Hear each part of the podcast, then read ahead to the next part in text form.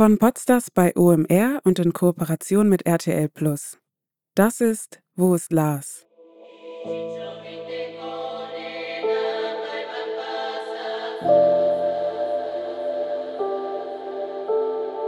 Herzlichen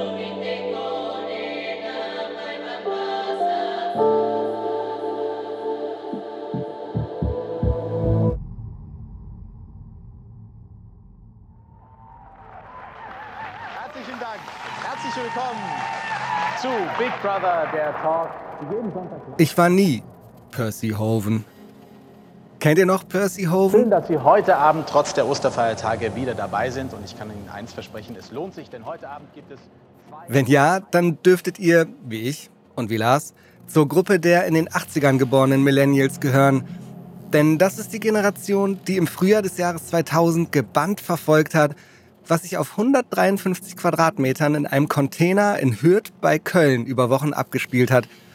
Denn dort wurde die erste deutsche Big Brother Staffel produziert. Und das war damals nicht weniger als ein mediales Großereignis.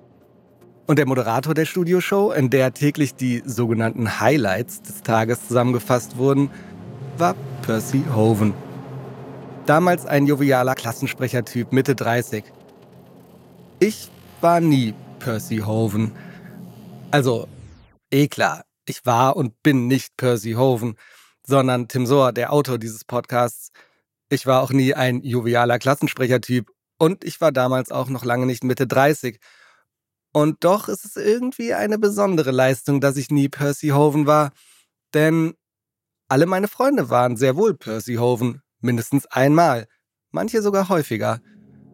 Und das kam so. Unser ganz persönlicher Goldstrand lag damals nicht am Schwarzen Meer in Bulgarien, sondern auf Mallorca. Und unser Warner hieß Kalaratjada. Es war der Frühsommer 2000. Wir waren neun Jungs, also noch ein paar mehr als bei Lars. Und wir waren eine eingeschworene Clique. Klassischer Partyurlaub. Mit allem, was dazugehört. Von Schaumpartys über Bierbong-Besäufnisse bis, ähm, ja, genau, Big Brother. Denn wir standen schwer unter dem Eindruck der gerade abgelaufenen ersten Staffel dieses Reality-TV-Ereignisses und deshalb haben wir die Spielregeln des Formats damals sozusagen auf unsere eigene Reality übertragen. Also musste jeder von uns zu Beginn eines jeden Partyabends anonym auf ein Zettelchen notieren, wen er denn an diesem Tag nominieren wollte, also wer seiner Meinung nach das Haus verlassen sollte, so wie bei Big Brother. Wer die meisten Stimmen des Abends bekam, musste daraufhin zwar natürlich nicht wirklich das Hotel verlassen, war aber trotzdem für einen Moment gedemütigt. Und am nächsten Tag konnte dieser Loser dann zwar ausnahmsweise nicht wieder nominiert werden, musste aber als Moderator Percy Hoven durch das Vorglühen führen. Ich wurde nicht ein einziges Mal nominiert. Deshalb war ich auch nie Percy Hoven. Das führte wiederum dazu, dass ich am Ende der zwei Wochen im Finale stand, zusammen mit zwei anderen Jungs, die außer mir die wenigsten Nominierungen erhalten hatten. Aus uns dreien durften die anderen dann am letzten Abend ihren Staffelsieger nominieren. Gewonnen habe ich am Ende leider nicht. Ich landete aber immerhin auf einem knappen zweiten Platz. Und das auch nur, weil ich von einigen der Jungs ein paar Mitleidspunkte einheimsen konnte. Und damit wären wir wieder beim Thema, das wir in Folge 1 bereits angeschnitten haben. Warum wir uns mit der Geschichte des Lars Mittangs so gut identifizieren können. Denn wenn ich an unseren Big Brother Malle-Trip denke, dann kommen mir genau solche Gedanken. Und zwar nicht nur wegen des Partyurlaubs mit meinen Freunden, dem Big Brother-Wahnsinn, all diesen typischen Insider-Gags und Ritualen, die Lars und seine Jungs bestimmt auch gepflegt haben, sondern auch wegen der Mitleidspunkte. Denn die bekam ich nur, weil ich an diesem letzten Urlaubstag plötzlich starke Ohrenschmerzen bekam, die binnen Stunden immer stärker wurden, bis sie irgendwann kaum noch zu ertragen waren. Am Abend, als alle anderen nochmal so richtig Party machten, kauerte ich deshalb bloß wie ein Häufchen Elend auf meinem Hotelbett herum und konnte die Abreise kaum noch erwarten. Aber mir war auch klar, dass ich das mit meinen Ohren nochmal checken lassen musste, bevor ich in ein Flugzeug steigen würde. Mir war klar, dass ich am Flughafen nochmal zum Arzt gehen musste.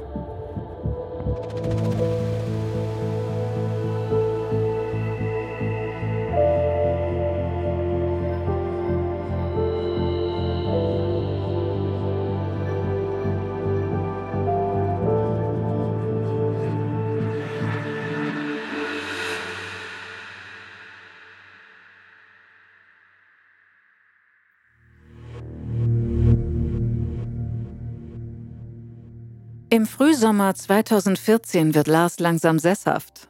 Das kann man wohl so sagen. Der Feinwerkmechaniker macht Karriere im Kohlekraftwerk. Hier ist er etabliert. Seine Arbeit wird wertgeschätzt. Im Job ist er dafür verantwortlich, reibungslose Abläufe sicherzustellen. Das passt zu einem strukturierten Typen wie ihm, der auch privat langsam für später plant. In Wilhelmshaven gefällt es ihm so gut, dass er dort bald vielleicht eine eigene Immobilie kaufen möchte. Ein Häuschen mit seiner Freundin.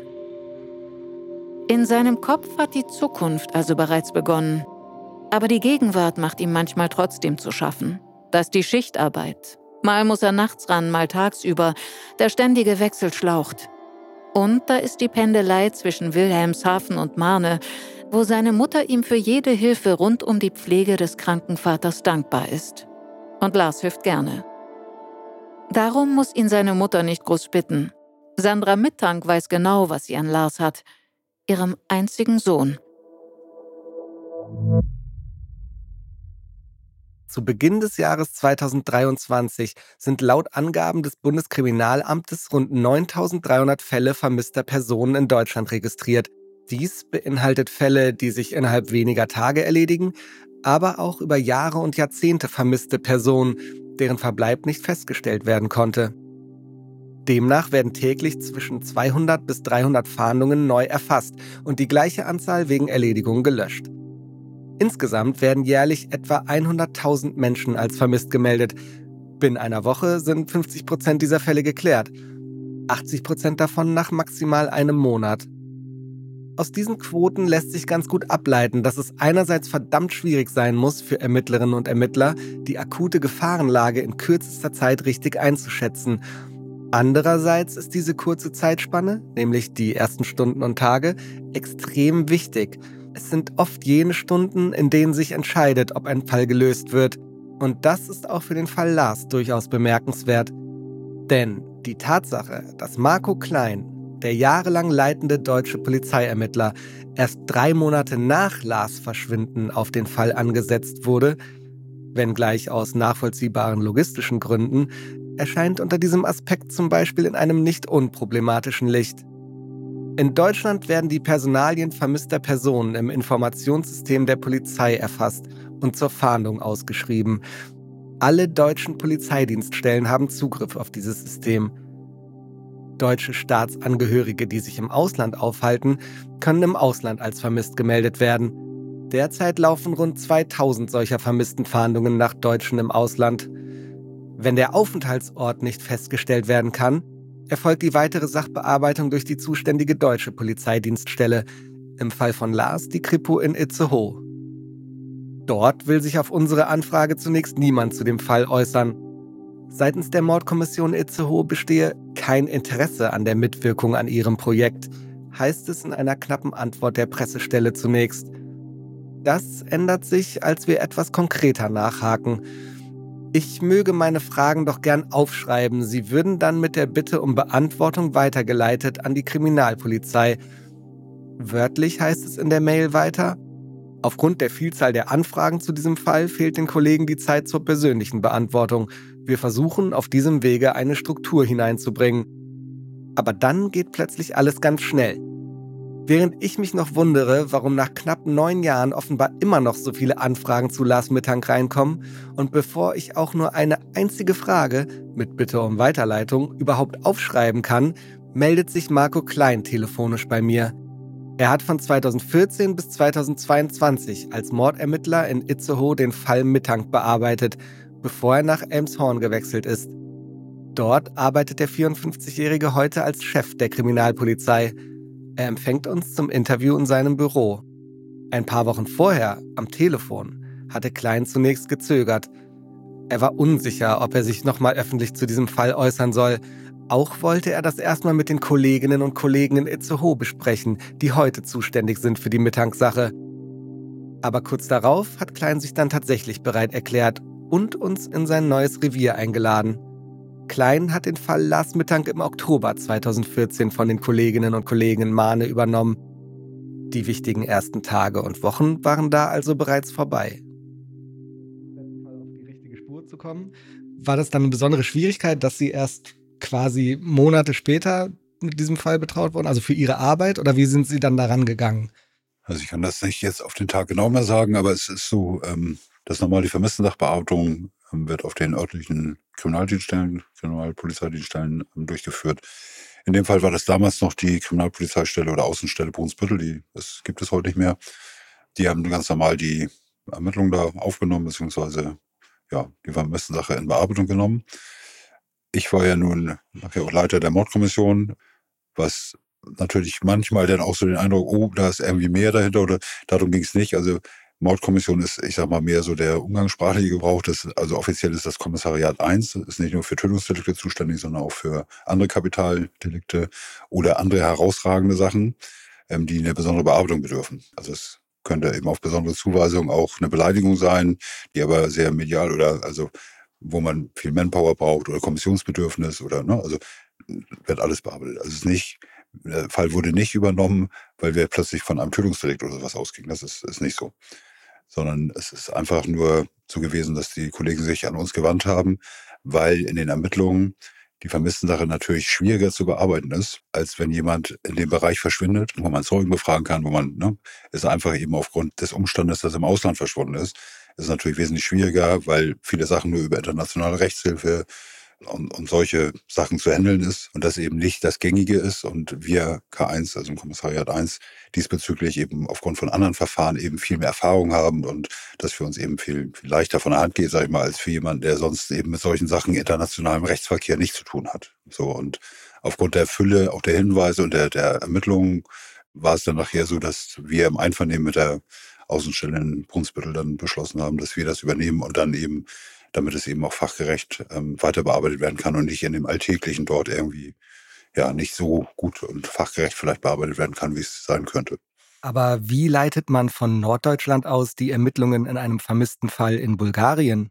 Es ist halt schwer von hier in einer vermissten Sache was in Bulgarien zu machen. Also läuft über Anträge und letztendlich ist es auch so, ich war selbst in Bulgarien, habe dort einen Informationsaustausch, ähm, ich meine fünf Tage oder so, mit den Kollegen vor Ort dort ähm, durchgeführt, um auch mal Ermittlungen abzugleichen, auch mal mir das anzugucken, auch vor Ort mal zu sehen, Gefühl das für den Fall zu bekommen. Und ich fand das wichtig und wertvoll. Ist auch eher ungewöhnlich. Also es, ne, ist ja schon ein bisschen aufwendiger. Aber ja, ich fand es eben wertvoll. Und ich glaube, das war auch gut, weil man dann auch ein Gefühl kriegt für die Maßnahmen. Jedes, jedes Land agiert auch anders. Ich kenne das aus anderen Ländern.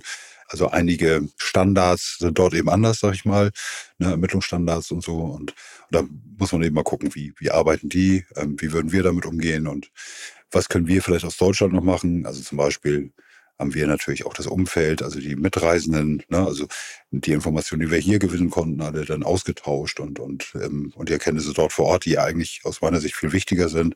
Wo ist das zuletzt gewesen? Ähm, was weiß ich, Auswertung von Funkzellen und, und solche Geschichten, ne, um das alles abzugleichen, um, um da ein Bild zu finden.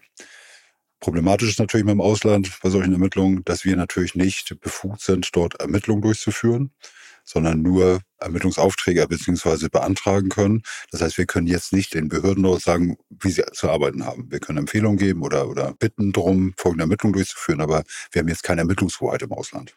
Und wie kooperativ waren die Kolleginnen und Kollegen in Bulgarien dann, wenn sie dann vielleicht mal irgendwie so eine Idee präsentiert haben, was man machen könnte? Nee, die waren schon sehr bemüht ähm, und hilfsbereit und haben dort auch eben versucht, das umzusetzen, was möglich war.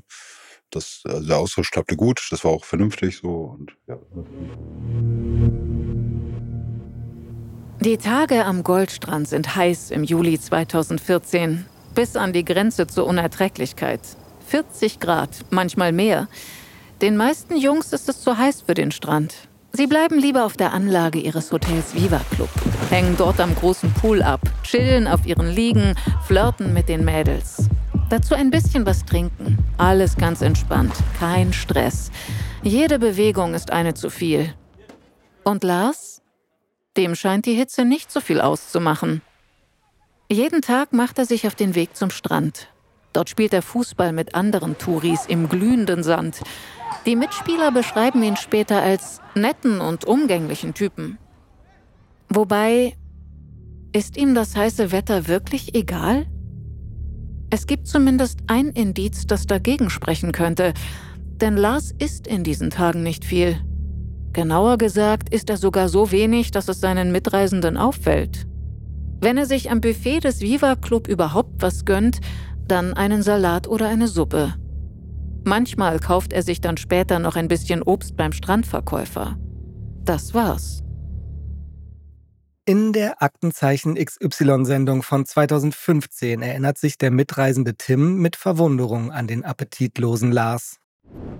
Wenn ich einen All-Inclusive-Urlaub habe und ordentlich hier was, was trinken will, dann schaffe ich mir schon eine vernünftige Grundlage nachher. Ne? Privatdetektiv Rainer hält das alles dagegen für deutlich weniger verdächtig. Also, wenn ich jetzt allein nur auf mich schaue, die letzten zwei Wochen waren in Deutschland sehr heiß. Ich habe in den letzten zwei Wochen nicht viel gegessen, weil es einfach so unerträglich heiß war. Ich habe mich sehr viel flüssig ernährt, muss ich tatsächlich so sagen, wie es ist, über Wasser und andere Geschichten. Und Lars hat generell nie viel gegessen. Also er ist nicht losgegangen, hat sich irgendwie All-You-Can-Eat-Buffet reingezogen und hat dann irgendwie sich den Bauch vollgeschlagen, sondern er war immer sehr bedacht, auch auf seine Figur, weil er sehr sportlich war. Er hat ja in den Jahren zuvor mehr Kilos gehabt, die hat er sich dann abtrainiert und da wollte er nie wieder hin.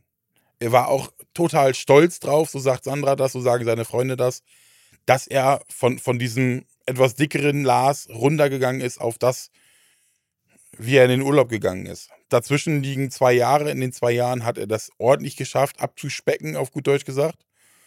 Und deswegen sage ich, für mich hört sich das nicht verdächtig an, dass er in der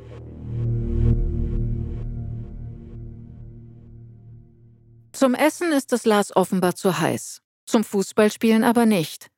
Oder, und auch das ist reine Spekulation, aber vielleicht hängt das eine ja sogar mit dem anderen zusammen. Weil Lars weiß, dass er später am Tag noch Fußball spielen wird, will er sich den Bauch nicht so vollschlagen. Denn Lars liebt den Fußball. Er spielt gerne selbst, schaut sich aber auch die Spiele an. Und er liebt Werder Bremen, seinen Verein.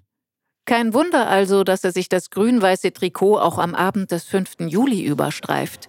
Zum Viertelfinale zwischen den Niederlanden und Costa Rica. Denn die Weltmeisterschaft in Brasilien ist in diesen Sommerwochen 2014 das große Thema am Goldstrand. Alles dreht sich um Fußball. Da wird man mit seinem Trikot abends an der Bar schon mal ruckzuck zu einer Art Botschafter seines Vereins, sozusagen auf internationalem Parkett. Oder aber man provoziert damit Fans eines verhassten Rivalen. Fans des FC Bayern zum Beispiel.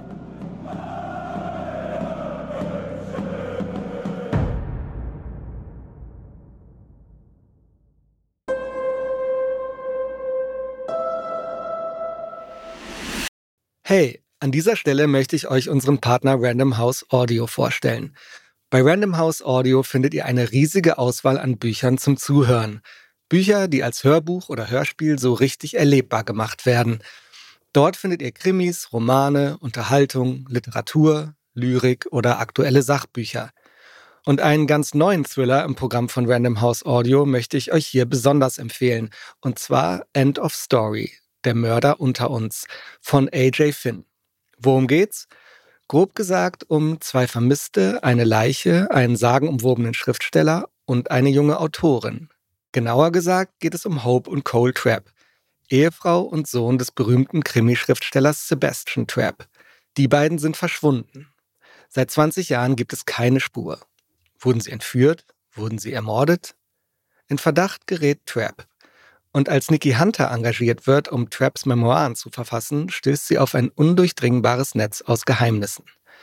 Nach und nach taucht Nikki tiefer in die Familiengeschichte ein und kommt der Lösung näher und damit auch dem Täter. Doch dann geschieht ein Mord. Eine weibliche Leiche treibt plötzlich im Teich des Hauses.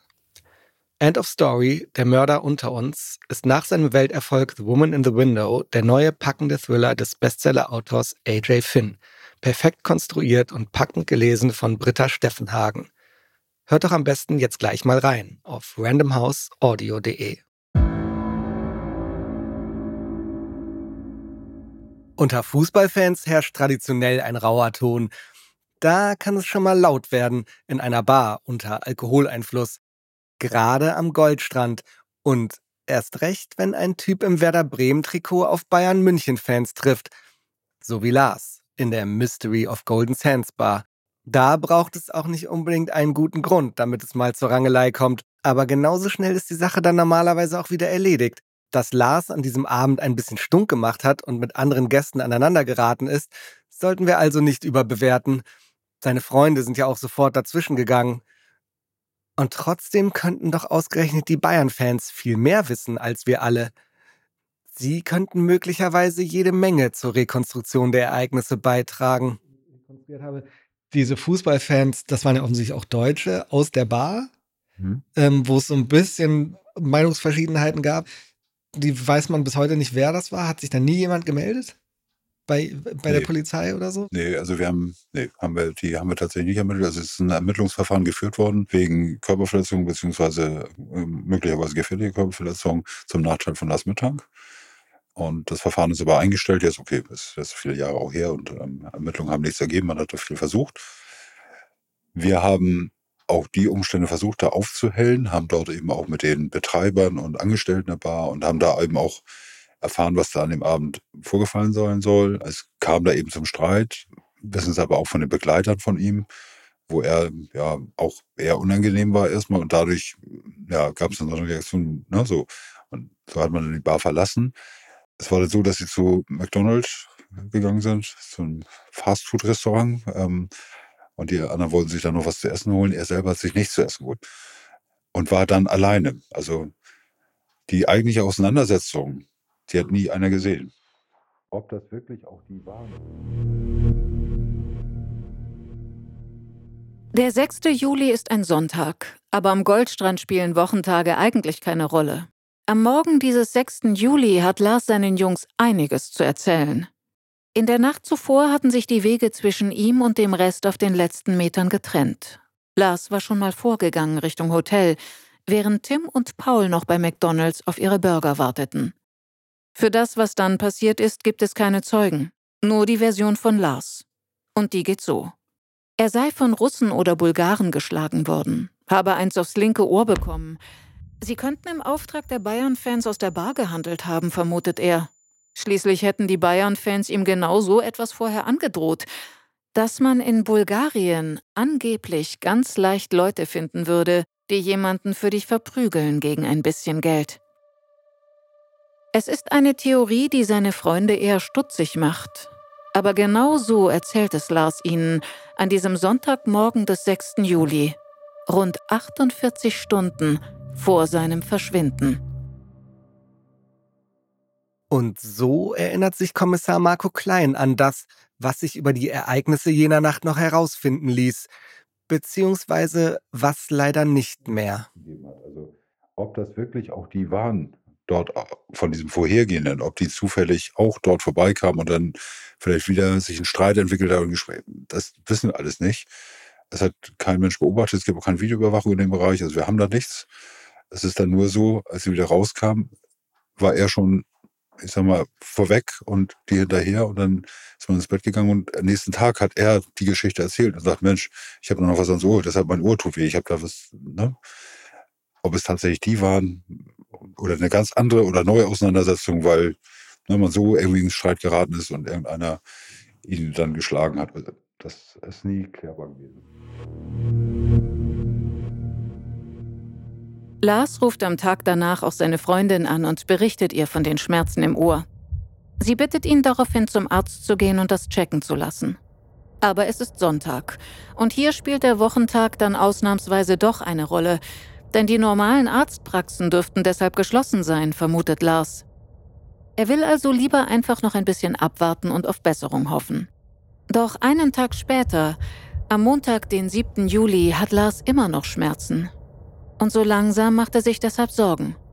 Sorgen um die Konsequenzen, die ein Flug für seine Verletzung und damit auf seine Arbeitstauglichkeit haben könnte. Denn im Kraftwerk, wo er von Kessel bis Kühlwasser alles überwacht, ist er angewiesen auf sein gutes Gehör. In einem Kraftwerk gibt es viele Motoren, solche Geschichten.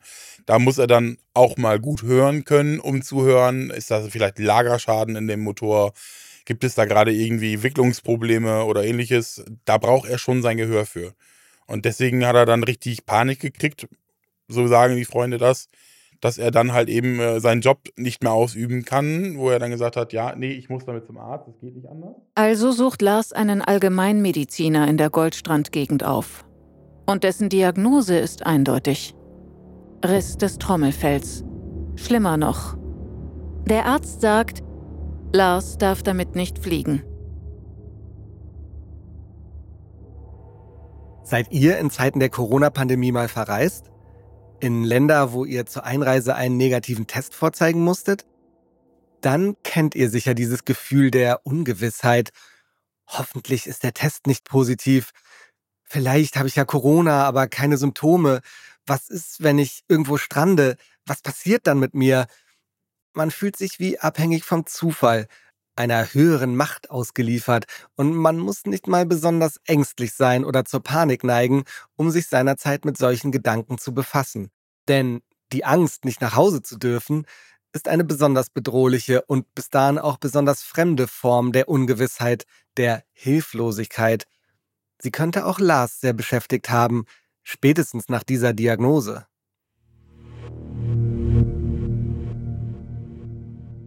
Vom Arzt am Goldstrand erhält Lars eine Überweisung ins St. Anna Krankenhaus in Varna.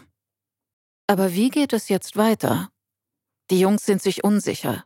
Sie bieten an, dass mindestens einer von ihnen bei Lars bleibt, aber der besteht darauf, dass sie alle zurückfliegen sollen. Er werde einfach einen Tag länger bleiben und sich noch einmal untersuchen lassen. Er habe schließlich eine Auslandskrankenversicherung, damit komme er doch ohne Probleme nach Hause. Also die Freunde haben es angeboten, auch einzeln oder auch als Gruppe haben sie nochmal gesagt, die möchten wohl da bleiben und, und bei ihm bleiben, wenn er nicht mitfliegen kann. Aber Lars hat da ganz klar gesagt, Leute, ihr müsst morgen, beziehungsweise übermorgen, das war ja der Tag danach, am, am Montag wollten sie wieder abfliegen. Alle vier Freunde, die noch übrig geblieben sind, mussten am Dienstag morgens schon wieder auf Arbeit sein. Lars war der Letzte in der Runde, der tatsächlich noch eine Woche Urlaub also nehmen die anderen Jungs gegen Abend den Shuttle zum Flughafen und Lars lässt sich von einem Taxi zum Krankenhaus fahren. Bis hierher lässt sich der Fall Lars Mittank noch relativ eindeutig rekonstruieren. Aber ab dem Moment, an dem Lars dort das Sprechzimmer des HNO-Arztes betritt, kursieren zum ersten Mal völlig unterschiedliche Versionen der Geschichte. Eine davon ist Lars Version. Der Arzt habe ihn verhöhnt. Er habe kein Wort Englisch gesprochen und jegliche Kommunikation verweigert, aber trotzdem eine Rechnung ausgestellt. 120 Lever, etwa 60 Euro. So erzählt es Lars seiner Mutter später am Telefon. Die andere Version ist die des Krankenhausarztes. Dr. Boris Naidenov wird später angeben, dass er die Diagnose des Trommelfellrisses bestätigt und einen stationären Aufenthalt empfohlen habe. Aber Lars habe sich geweigert. Er habe gesagt, dass er sich lieber in Deutschland operieren lassen wolle. Und so stellt sich an diesem Punkt, nicht zum letzten Mal im Zusammenhang mit dem vermissten Fall Lars Mittank, die Frage, wer sagt hier nicht die ganze Wahrheit? Aber vor allem, warum? Lars Mittank hat die letzten Stunden vor seinem Verschwinden nicht in den Wäldern Kanadas, nicht in der Wüste von Nevada oder in der Steppe Sibiriens verbracht, nicht an Orten, an denen man schon mal verloren gehen kann, sondern am Goldstrand und im Großraum Varna, einer Gegend, in der sich zu dieser Jahreszeit tausende Touristinnen und Touristen tummeln.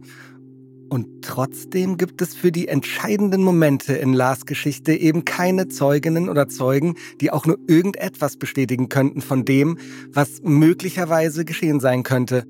Kommissar Marco Klein hat uns bereits erklärt, wie wenig sich noch über die Nacht nach dem Barbesuch, als Lars den Schlag aufs Ohr bekommen haben soll, im Nachhinein verifizieren ließ. Und auch das, was die Mitreisenden darüber sagen konnten, waren am Ende doch irgendwie immer bloß ihre Erinnerung an Lars Erinnerung. Viel Stückwerk und Spekulation, viel Hörensagen und wenig Handfestes. Das macht den vermissten Fall Lars Mittank so verdammt kompliziert. Diese umfassende Unklarheit macht es so unerträglich für alle, die sich mit ihm befassen. Und erst recht für die unmittelbar Betroffenen.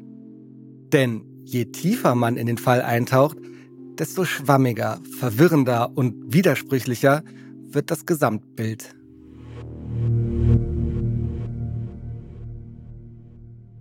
Ob der HNO-Arzt im Krankenhaus nun mit Lars kommunizieren wollte oder nicht, ob er ihn verhöhnt hat oder nicht, lässt sich nicht mehr nachvollziehen. Unbestritten ist aber, neben der Rechnung gibt er Lars zumindest auch ein Rezept mit auf den Weg. Und Lars lässt sich daraufhin mit dem Taxi zu zwei Apotheken fahren, um das Antibiotikum Cefzil 500 zu holen. Dann bittet er den Taxifahrer noch, ihn zu einem Hotel zu bringen. Aber das gestaltet sich schwierig. Es ist absolute Hochsaison. So ziemlich alles in und um Warner herum ist ausgebucht. Aber der Taxifahrer hat eine Idee. Auch wenn er Lars dafür in eine Gegend fahren muss, die man als Tourist vielleicht eher nicht auf dem Zettel hat, die man, wie manche meinen, möglicherweise sogar meiden sollte. Aber es ist, wie es ist. Und so setzt er Lars schließlich am Hotel Color ab. Warum er ihn ausgerechnet dorthin bringt, in diese Absteige, die ein bisschen außerhalb liegt? Nun, vielleicht hat er einfach keine Lust mehr, diesen deutschen Typen durch die Gegend zu fahren. Vielleicht ist einfach überall alles voll. Und vielleicht hat er auch einen Deal mit den Inhabern.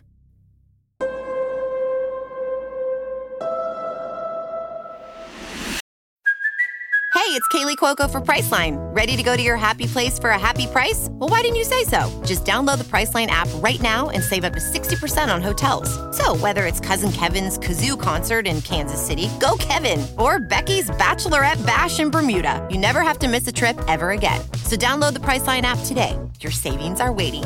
Go to your happy place for a happy price. Go to your happy price, Priceline.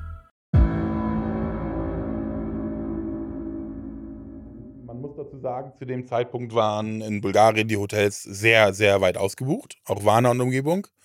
Bulgarien muss man sich auch nochmal separat vorstellen, hat nicht so Städte neben Städte, sondern ein Ballungszentrum, Varna, dann hunderte Kilometer nichts, nur kleine Dörfer dazwischen, dann kommt das nächste Ballungszentrum. Das ist halt eben der Punkt, Varna und Goldstrand größtenteils ausgebucht gewesen. Und der Taxifahrer bekommt von dem Hotel, wenn er dort Leute hinfährt, Geld. Das ist ähnlich wie in Deutschland, wenn ein Taxifahrer einen äh, Gast zum Puff fährt, dann bekommt der Taxifahrer von dem passenden Bordell sogenanntes Bockgeld. Das, was die Leute dort ausgeben, prozentual oder eine abgemachte Summe bekommen sie dann ausgezahlt.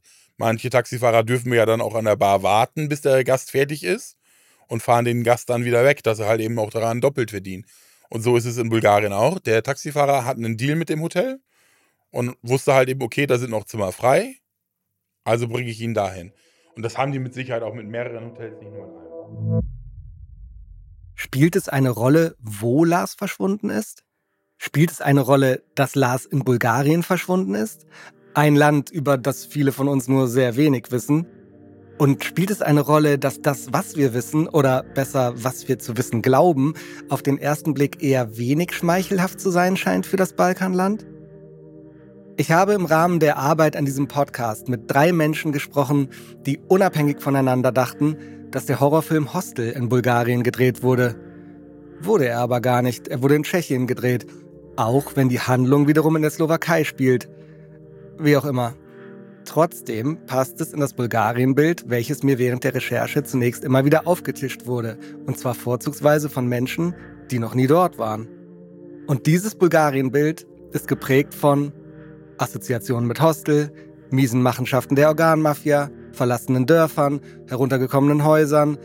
So stellt sich die oder der Durchschnittsdeutsche offenbar Bulgarien vor.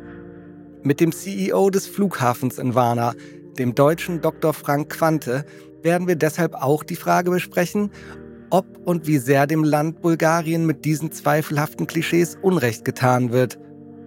Hier schon mal ein kleiner Ausschnitt, wie Dr. Quante uns seine Wahlheimat und die gesamte Region erklärt.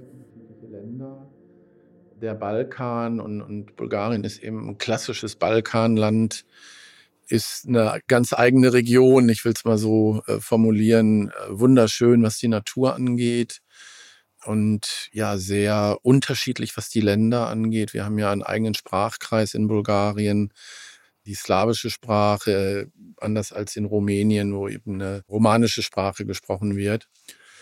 Ja, äh, faszinierendes Land, aber nicht so, dass ich es jetzt unbedingt mit der Türkei vergleichen würde. Es sind wirklich unterschiedliche Länder. Was ist denn für Sie das Besondere an Bulgarien und an den bulgarischen Menschen? Fangen wir mal mit Bulgarien an. Ich erzähle immer die Geschichte, die meine Mitarbeiter mir erzählt haben, als ich hier angekommen bin. Das ist so, ein, so eine alte Geschichte über Bulgarien. Als die Welt erschaffen wurde, äh, hat Gott letztendlich jedem Land nochmal was Persönliches gegeben, Geschenk. Und alle Länder haben sich angestellt und die Schweizer haben den Käse bekommen, die Deutschen haben die Technik bekommen. Ähm, und äh, ganz zum Schluss kam der Bulgare und Gott guckt in seine Tüte und sagt, sorry, ich habe nichts mehr für dich. Und der Bulgare protestiert natürlich und Gott sagt dann, okay, du kriegst alles.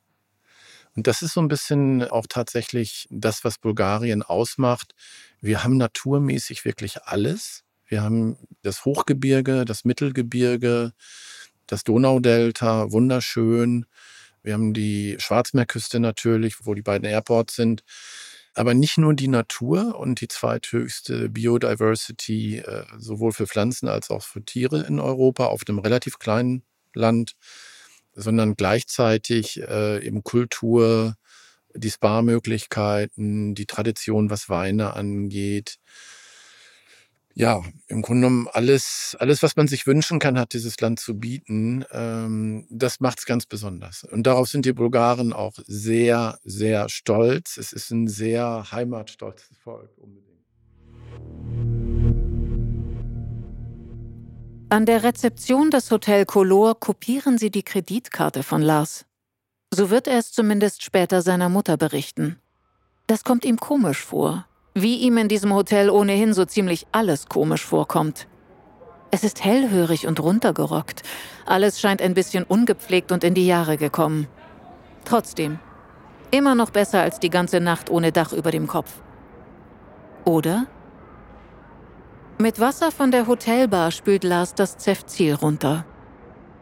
Es ist inzwischen bereits der späte Abend des 7. Juli, als er seine Mutter anruft. Er bittet sie, sein Handy mit Geld aufzuladen. Lars ist im Urlaub mit seinem alten Nokia unterwegs, weil er sein neues Smartphone schonen will und es deshalb zu Hause in Deutschland gelassen hat. Bei diesem Telefonat erzählt Lars seiner Mutter auch noch ein paar Details der vergangenen Tage. Den Ärger mit den Fußballfans, den Schlag aufs Ohr, seine Schmerzen und seine Sorgen. Er erzählt, dass er im Krankenhaus war und die anderen Jungs schon auf dem Weg zurück nach Deutschland seien. Dann bittet er seine Mutter, die Auslandskrankenversicherung für einen Rücktransport zu kontaktieren. Sandra Mittank meldet den Fall bei der Versicherung an und ruft Lars zurück. Der hat inzwischen aber schon wieder ein anderes Thema. Er glaubt, dass irgendetwas mit dem Hotel nicht stimme. Er erzählt von der Rezeption und bittet seine Mutter, die Kreditkarte sperren zu lassen. Bei der Kreditkartenfirma wird Sandra Mittank darauf hingewiesen, dass Lars die Karte dann aber nicht mehr selbst entsperren könne. Daraufhin ruft sie erneut bei Lars an, doch der besteht auf die Sperrung. Außerdem habe er noch genug Bargeld, sagt er. Als sie wieder auflegen, bucht Sandra Mittank für den späten Nachmittag des kommenden Tages eine Busverbindung nach Deutschland. Für den Fall, dass er wirklich nicht fliegen darf. Sicher ist sicher. Kurz darauf ruft Lars nochmal an. Mit dem Hotel stimmt etwas nicht, sagt er schon wieder. Was er damit gemeint haben könnte, ist bis heute unklar. Fest steht, die Wände im Hotel Color sind wie aus Papier. Hört Lars hier möglicherweise etwas, was er besser nicht gehört hätte? Fühlt er sich belauscht oder irgendwie bedroht? Oder ist das alles eine Nebenwirkung des Medikaments? Seine Mutter sagt, er solle versuchen zu schlafen. Der nächste Tag werde anstrengend. Ich muss hier raus, flüstert Lars.